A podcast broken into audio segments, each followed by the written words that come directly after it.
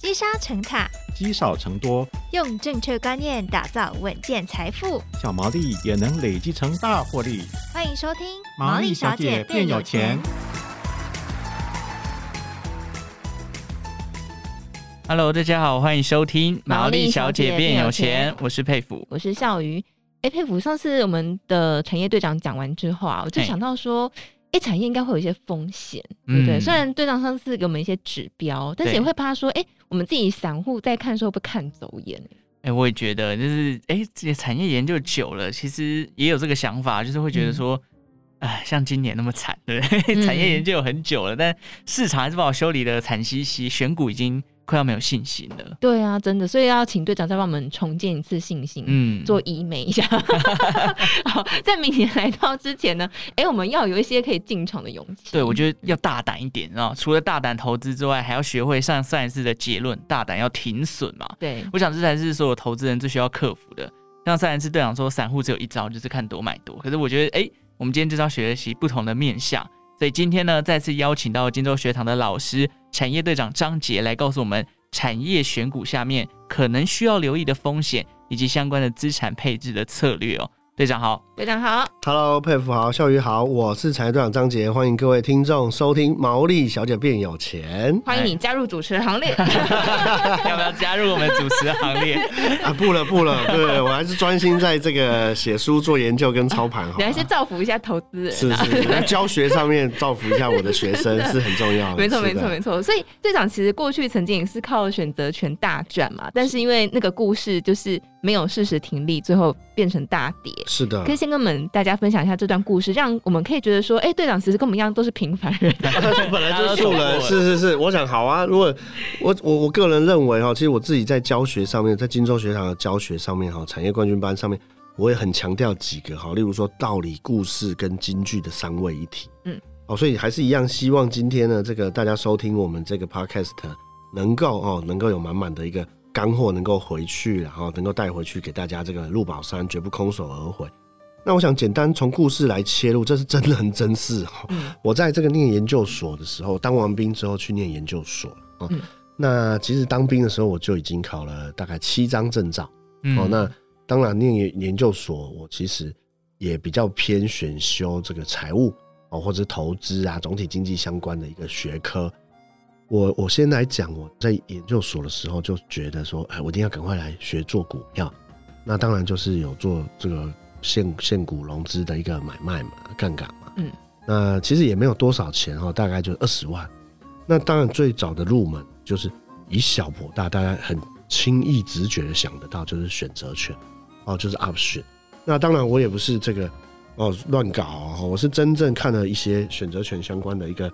啊，入门的书也好，进阶的书也好，包括选择权的定价理论呐，哦，卖方啦，买买权、买卖权、卖卖权、卖买权，哦，这个物物式交易啊，或是价差交易，哦，我是真正的实实体跟这个学理跟这个都都有做，哦，都有做。那当然就是进进进场嘛，就是做选择权起家。嗯，那最多了哈，最多这个二十万呢，其实在我研究所不到一年的时候就到两百万。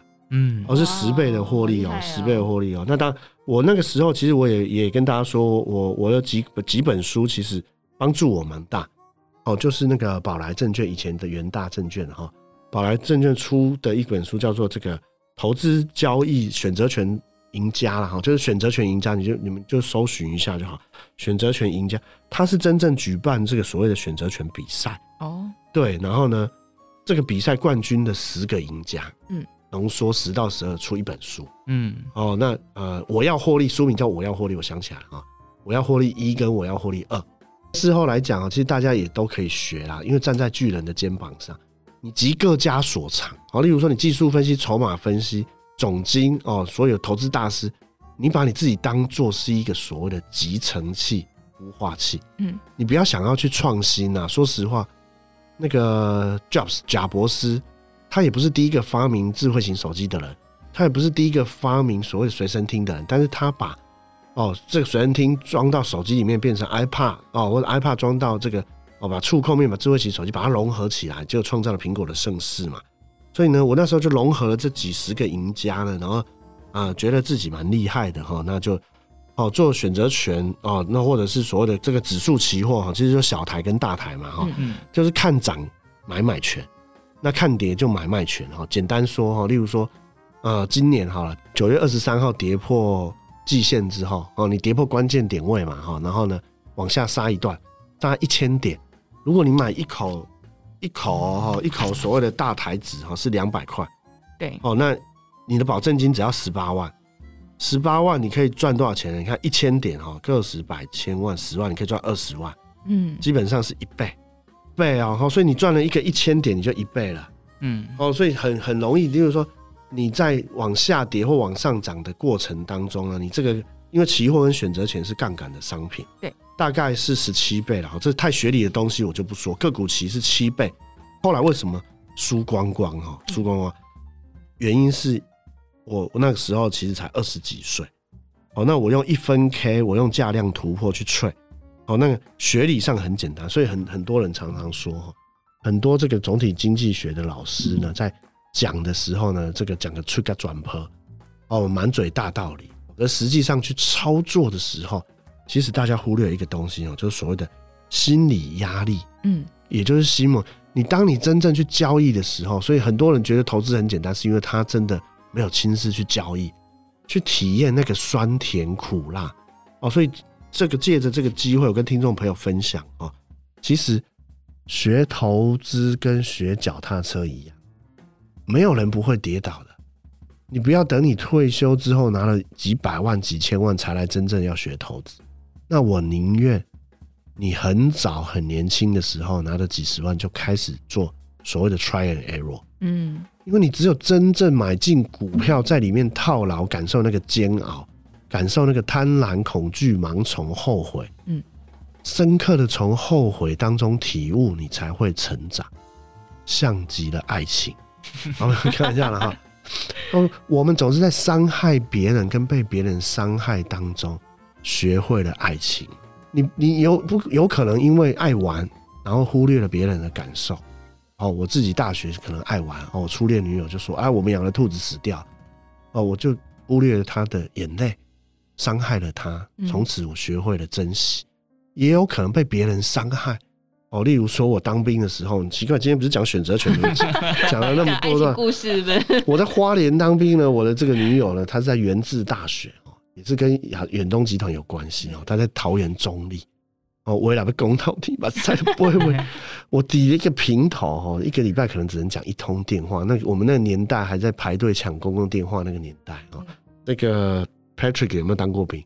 哦，我才四个月。哎呀，你们这太年轻了哈，跟我们那时候不一样。你们四个月应该不会有兵变了哈。我们那时候当一年一年十个月了哈。那当然，人家后来有学长照顾哦，叫 foodpanda 送，然后？我看到那个广告，我就眼泪就一 心有戚戚。对啊，学长一进去就叫 foodpanda 送，学长当然照顾他。我就那个时候他就说奇怪，怎么没接我电话？跟学长出去玩啊，学长帮他整理笔记，学长会告诉他选什么课哦，这难免嘛。哦，那个一个这个研究所的这个新生总是要学长照顾了哈。好啦，反正就是被兵变了哈，以后再说了。那我要讲的是。你一定要进来淬炼，那最后输光哦。其实当然我不怪罪一些事件啊，例如说我可能哦做买方选择权买方，那主要两个事情哦是杠杆跟心理哦，所以这两个大家抄起来哈，杠杆跟心理哦。当然两颗子弹可能大家去回溯一下，那时候是跌停哦，那时候是跌停哦。可是我们不能因为这样子输钱就归咎给这个事件，嗯，而是。你真正去检讨为什么这个故事哈，主要就是第一个我做杠杆，嗯，第二个我在心理上面的承受度是不足的哦。我一个月可能赚两万多哦，我说我做外劳中介的一个业务，嗯，哦，那当然而且是 part time 的啊，这个到了一百万、两百万，每一天的输赢，可能每一个月的输赢可能已经到了几十万哦。你说你做假假设哈，你做。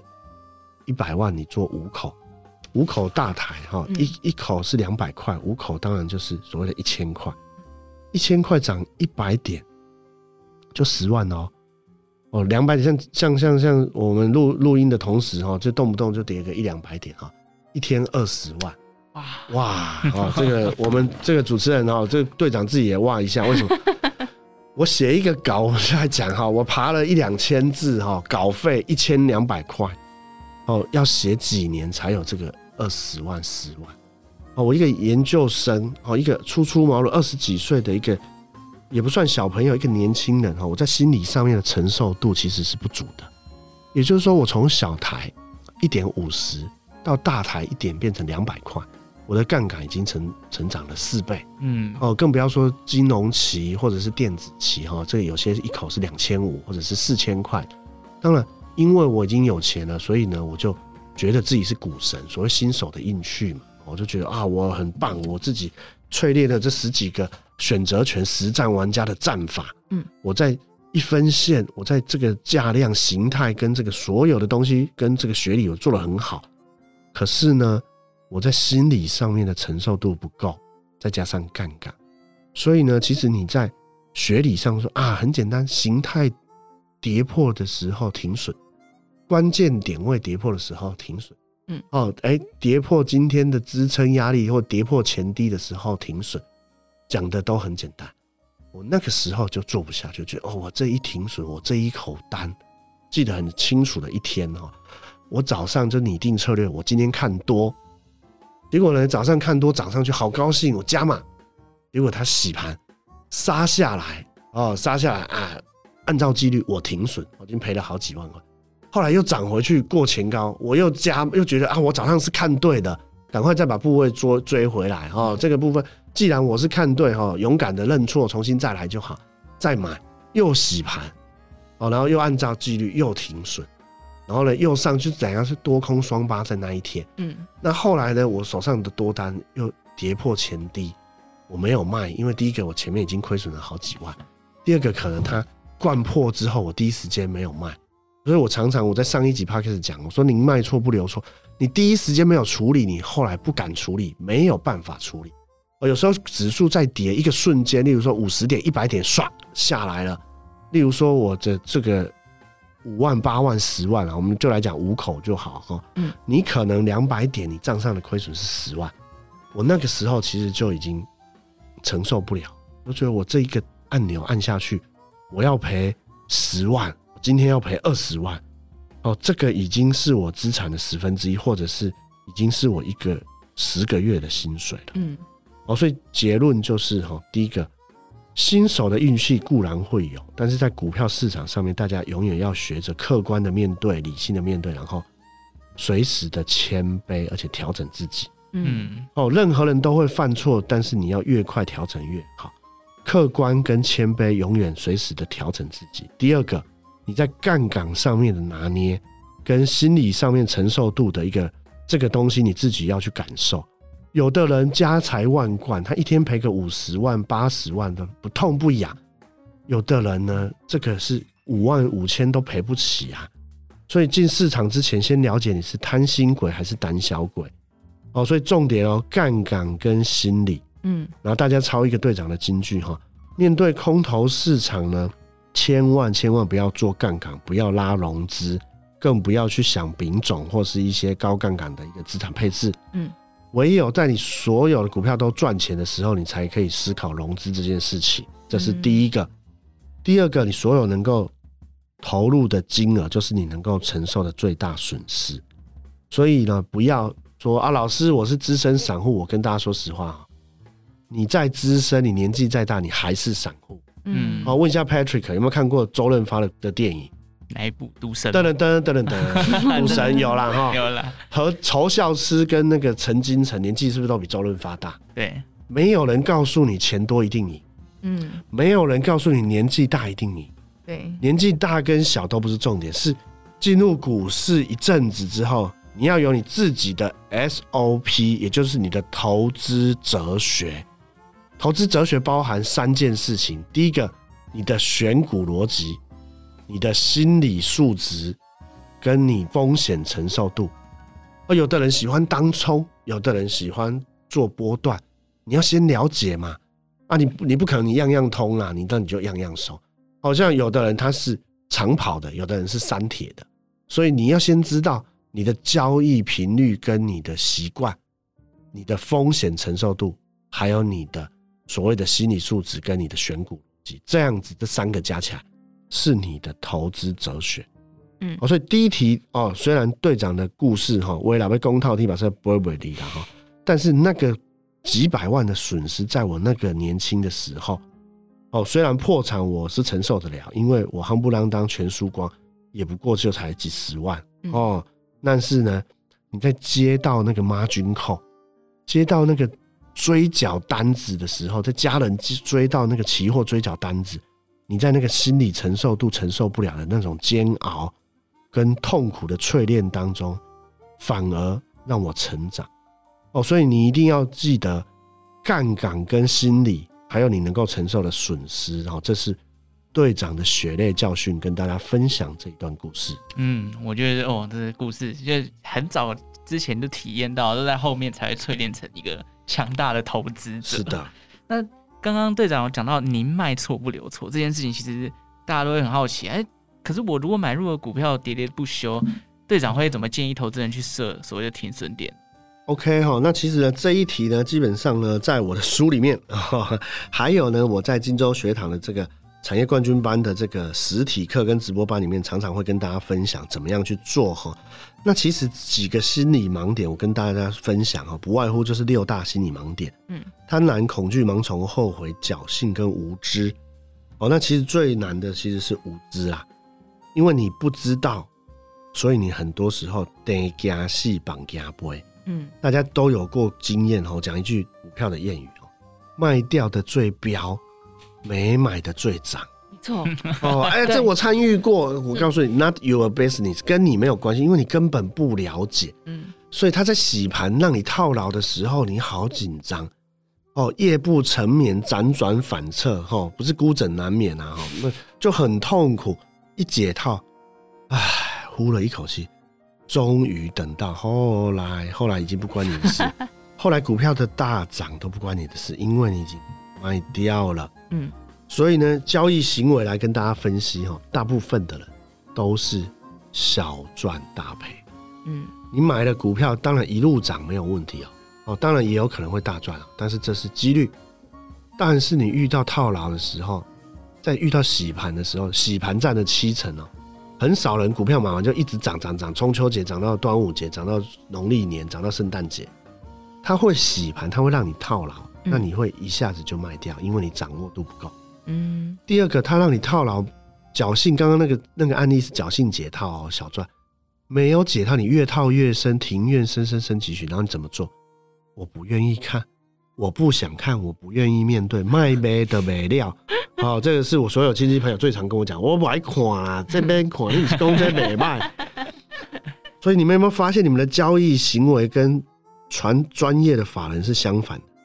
法人是遇到不对，马上修正，不断的在做所谓的停损跟换股，所以他手上没有套牢的股票，他永远会处在有小赔的股票，但是他不会大赔。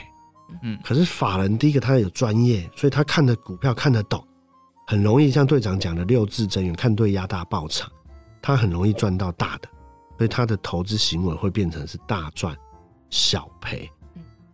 哦，这个很难，这个比你学学的所有东西都还重要，这叫做交易行为的分析。所以心理上的盲点哦，贪婪、恐惧、盲从、后悔、侥幸哦，都跟。你的专业知识有关哦？什么叫做贪婪？股票涨的时候你还看更好哦？这啊冲啊，涨停板加码啦！哈，明天仔一定可以，明日会更好。你如果专业程度够哦，例如说我队长有几个方式哈，这个课堂上会教，例如说周转率哦，问一下这个 Patrick 跟笑宇哈，一个股票假设在外流通哈，五万张股票，嗯，周转率百分之三十。哦，是有几万张今天卖出来，一万三一万五千张，漂亮哈，一看就知道有在做股票了。好，一万五千张，假设今天的成交量就是一万五，周转率已经到三十，嗯，周转率二十五到三十是属于叮叮叮叮红色警戒嘛哈，你要知道量大嘛，量大传统的术语叫做量大做头，所有的量大是怎么造成的？我告诉你一样哦。Q B Q 问题背后的问题，问一下这个 Patrick 啊，这么大的量，是你隔壁邻兵小花隔壁小王卖出来，散户卖出来，还是主力或者是公司派？当然是主力啊。Yes，当然是主力跟公司派。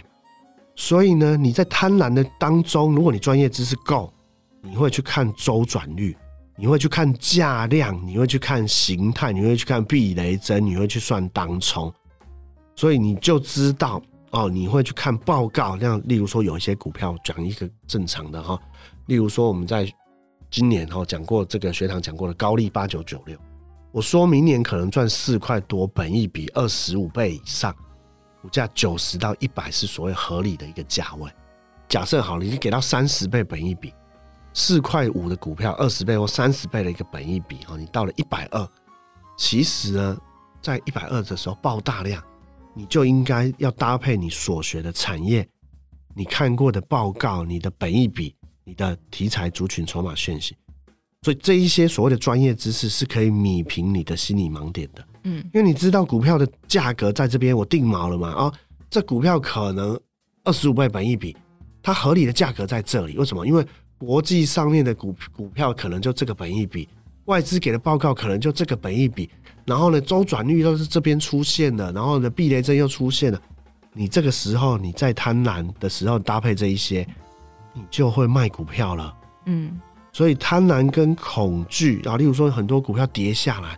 哦，有一些股票跌下来是让你买的，不是让你害怕的，所以这一些心理盲点都来自于所谓的专业资质，也就是无知的克服。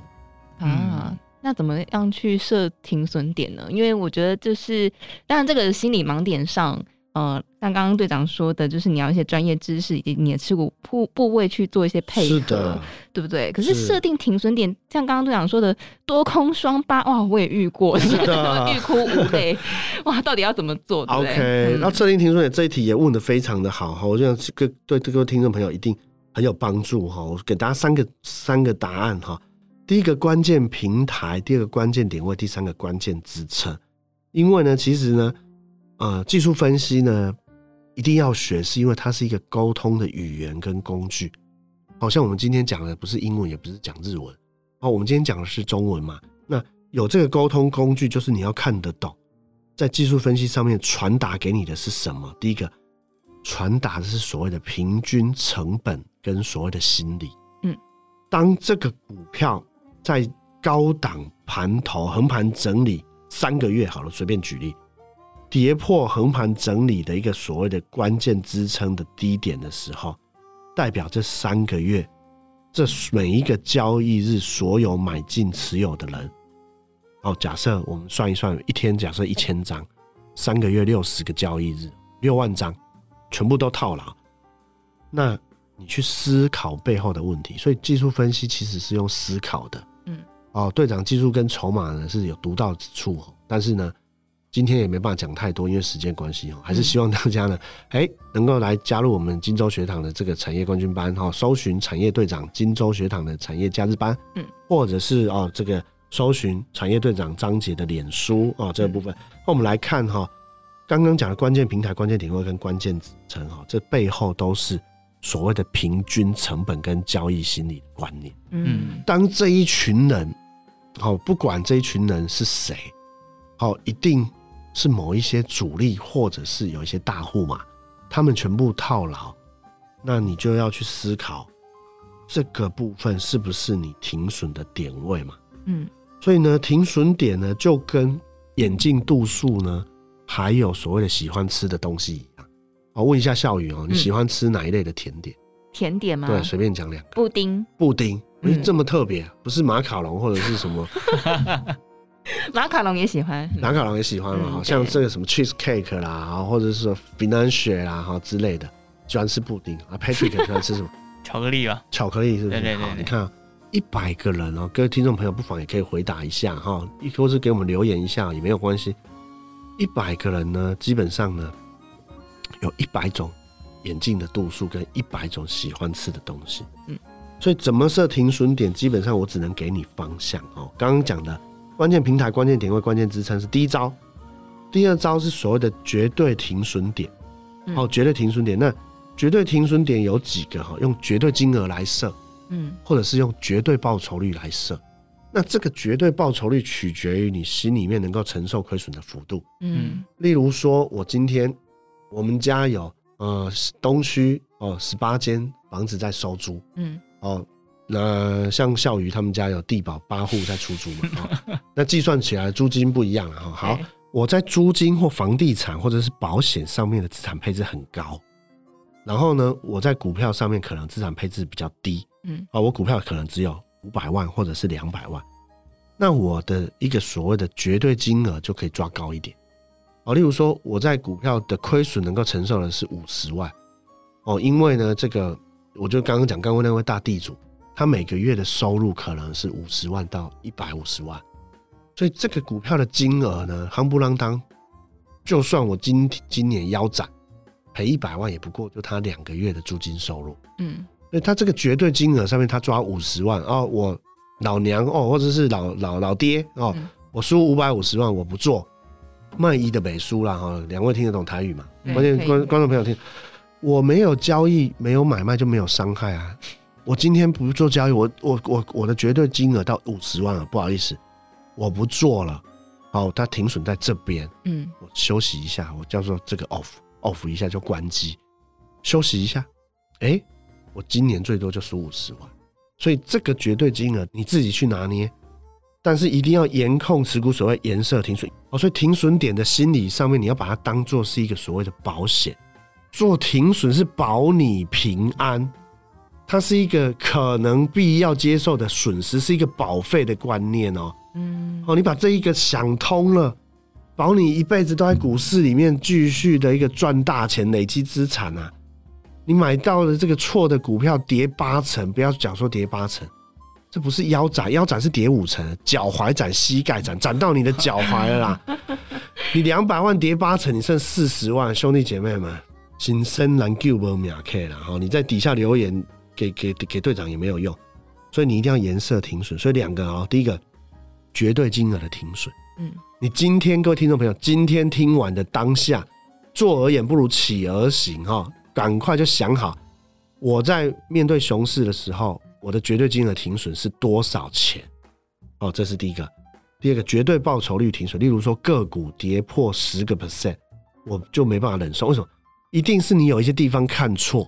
嗯，例如说你的产业追踪可能营营收不如预期，有可能啊。所以一定是在技术面、筹码面、基本面有一点问题。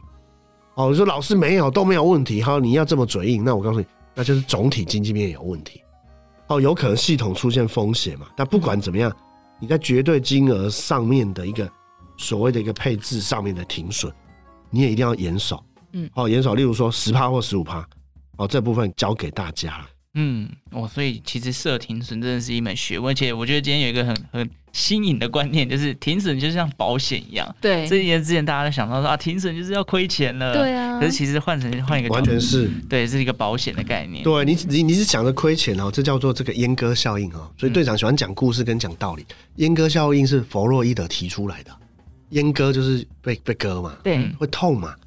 那一般人对于面对自己的失败、自己的错误，都有阉割效应。嗯，因为我卖了，就承认我的错。嗯，是我我在想，就是有一个很大的问题，就是队长，我也想问一下，就是大家在说资产配置非常重要，哎除了股票之外，可能也要布局在债市啊，或者是持有一些现金。那可能这个哎、欸，很少听众问过，就是队长，除了现在目前这个状况，除了股票之外，您在资产配置上面还会运用哪些工具？可以跟我们分享一下。好的，那我就快速来回答了。事实上，这个跟吃东西一样哦，有一百种资产配置的方式，一百个人。嗯，有的人年纪大，有的人年纪小，有的人小孩多，有的人小孩少。哦，所以真正的一个资产配置呢，还是一样哦。你静下心来，点一盏心灯，点一盏台灯哈。但 但我会给大家几个方法哈。第一个来讲的话，例如说我在小孩的教育基金上面，我使用的是。所谓的储蓄险跟基金的方式，嗯，哦，那我用的是一篮子的基金。所谓储蓄险，例如说，呃，我每一个月哦，可能存五千块或者是一万块，嗯，哦，那给小孩子做定期的哦，可能一年就是十二万哦，或者是三十万，嗯，哦，我想这个大家每个人的收入不一样，像 Patrick 哦，他们家有这个十八栋豪宅在出租，哦，他可能以后生小孩，他一个月就是要存，哎，队长，你是存三万块，我要存四十万。哦，可以哦，没有问题哦。所以有的人可能看你的能力哦，有的人看你自己所得。那这个部分呢，我个人是使用的是所谓的储蓄险。那当然我用的是美元保单。那我真的很庆幸是说，我在过去几年，刚好我小孩是过去几年出生了哈，二零这个一九年是我的老二哈，那他一九二零年的时候。我买的是美元保单，嗯，哦，那它是所谓的一个美元的储蓄险，例如说可能在三年或六年到期之后，它是用呃三点七五的 percent 的利复利滚存。那我那时候也换了一些美元啊，哈，真的是呃蛮蛮蛮高兴的哈。我那时候换了这个接近十万块的美元，好，那这几年小孩子的保单就可以就可以把它把它存起来，然后那他十八岁或二十岁，这东西就是存的。六年或十年会有一笔钱，嗯，啊，那就是要储蓄嘛，一顾名思义就是储蓄险。那第二个部分当然就是基金嘛，那基金的部分更复杂啦，哈，例如说有能源型的啦，哈，有分国家区域型的啦，有债券股债平衡型的，有高配息的，有主题型的，或者是有零零五零。哦，那这个部分我只能说选基金又是一门学问，这本来就是古海古海无涯哈，这个这个学无止境啊，哈，那。我选基金当然有我自己的方式啊。我今天这一题不是问我怎么选基金，但是我基本上呢，大概我一个月是存三万块，是买十档基金。嗯，哦，那我有一个优势，就是有些基金经理人基本上我都认识。我们常常在拜访公司，所以哪一些基金经理人，哦，他是哦半导体背景出身的，哦，他克勤克俭，哦，他的皮鞋都比我还脏，哦，而哪一些基金经理人，我在做笔记，他在旁边给我睡觉。哦，他起来问一下，哎、欸，队长一定要攻赏哈，这个这个就不一样了哈。那我我选基金有我的方式哈，那这在这这边也没有办法公开我基金的持股，但是基本上呢，啊、呃，我是主动型的选择方式，我在选择基金的方式上面有我个人的一个独到的想法，嗯，但是我会做所谓的啊、呃、基金的配置跟所谓的这个美元保单的定存。那另外来讲的话，当然这个。呃，房地产嘛，哈，还有这个所谓的这个呃，这个定存啊，哈，那跟股票，那我想这个东西大家要去思考自己在生涯上面的一个规划了，好，那我我我能够给比较多的建议的哈，大概三分钟哈，在股票上面的建议哈，就是说持股水位上面大概一定要一定要把它控制好，嗯，一般来说哈，有一个所谓的这个资产配置的这个五三二法则，五三二法则就是说。当你的这个持股哈整体亏损掉五个 percent 的时候，你要减码三分之一，哦，你要减码三分之一，或者是二分之一。哦，那持股掉十 percent 的时候，你要减码二分之一，或者是适当的时候，你就把它所谓的这个就是 off 掉，off 掉就是说你暂时的离开市场，嗯，离开市场。那现阶段的资金配置上面呢，我认为呢是最好的机会，哦，是最坏的时期，当然也是最好的机会。你开始要准备。哦，在股票市场上面开始要准备要来找股票，我觉得现阶段啊，虽然是熊市啊，但是股票已经接近到五年线、十年线，基本上都是保留现金准备进场的一个好机会哦。就是现在的跌都是未来涨的一个这个机会跟利多。队长呢，在今天的最后这边勉励大家呢，在整个一个。产业深耕上面，赢在深入，胜在追踪，不断的让你自己与时俱进，不管是在工具，或者心态，或者是选股上面，都会让你在未来过得更好，那你的绩效能够不断的在提升。谢谢大家。哦，其实也很多的，就像心理呀、啊，嗯啊，操作策略上啊，不同的技术流派啊，其实都是。就是哎，从旁接触之后，你去选择一条最适合自己的方式。对，对，每一个就是会练出自己的武功的那种感觉啊。没错。好，非常谢谢队长今天的分享，那也感谢大家的收听哦。如果对于本节目《毛衣小姐变有钱》有任何的疑问的话呢，也欢迎到 Apple Podcast 留言告诉我们。那就感谢大家的收听，也谢谢队长的分享。那我们就下次再见喽。谢谢大家，拜拜，拜拜。我是产业队长张杰。是否觉得今年在股市获利变困难了？我认为只有把自己变强，问题才能变得简单。我和金周刊合作的产业冠军假日班已经超过五年，帮助过无数的同学。二零二三年将是布局低股好股的最佳时机，欢迎大家一起来掌握主流产业，挖掘翻倍赚好股，请搜寻金周刊产业队长。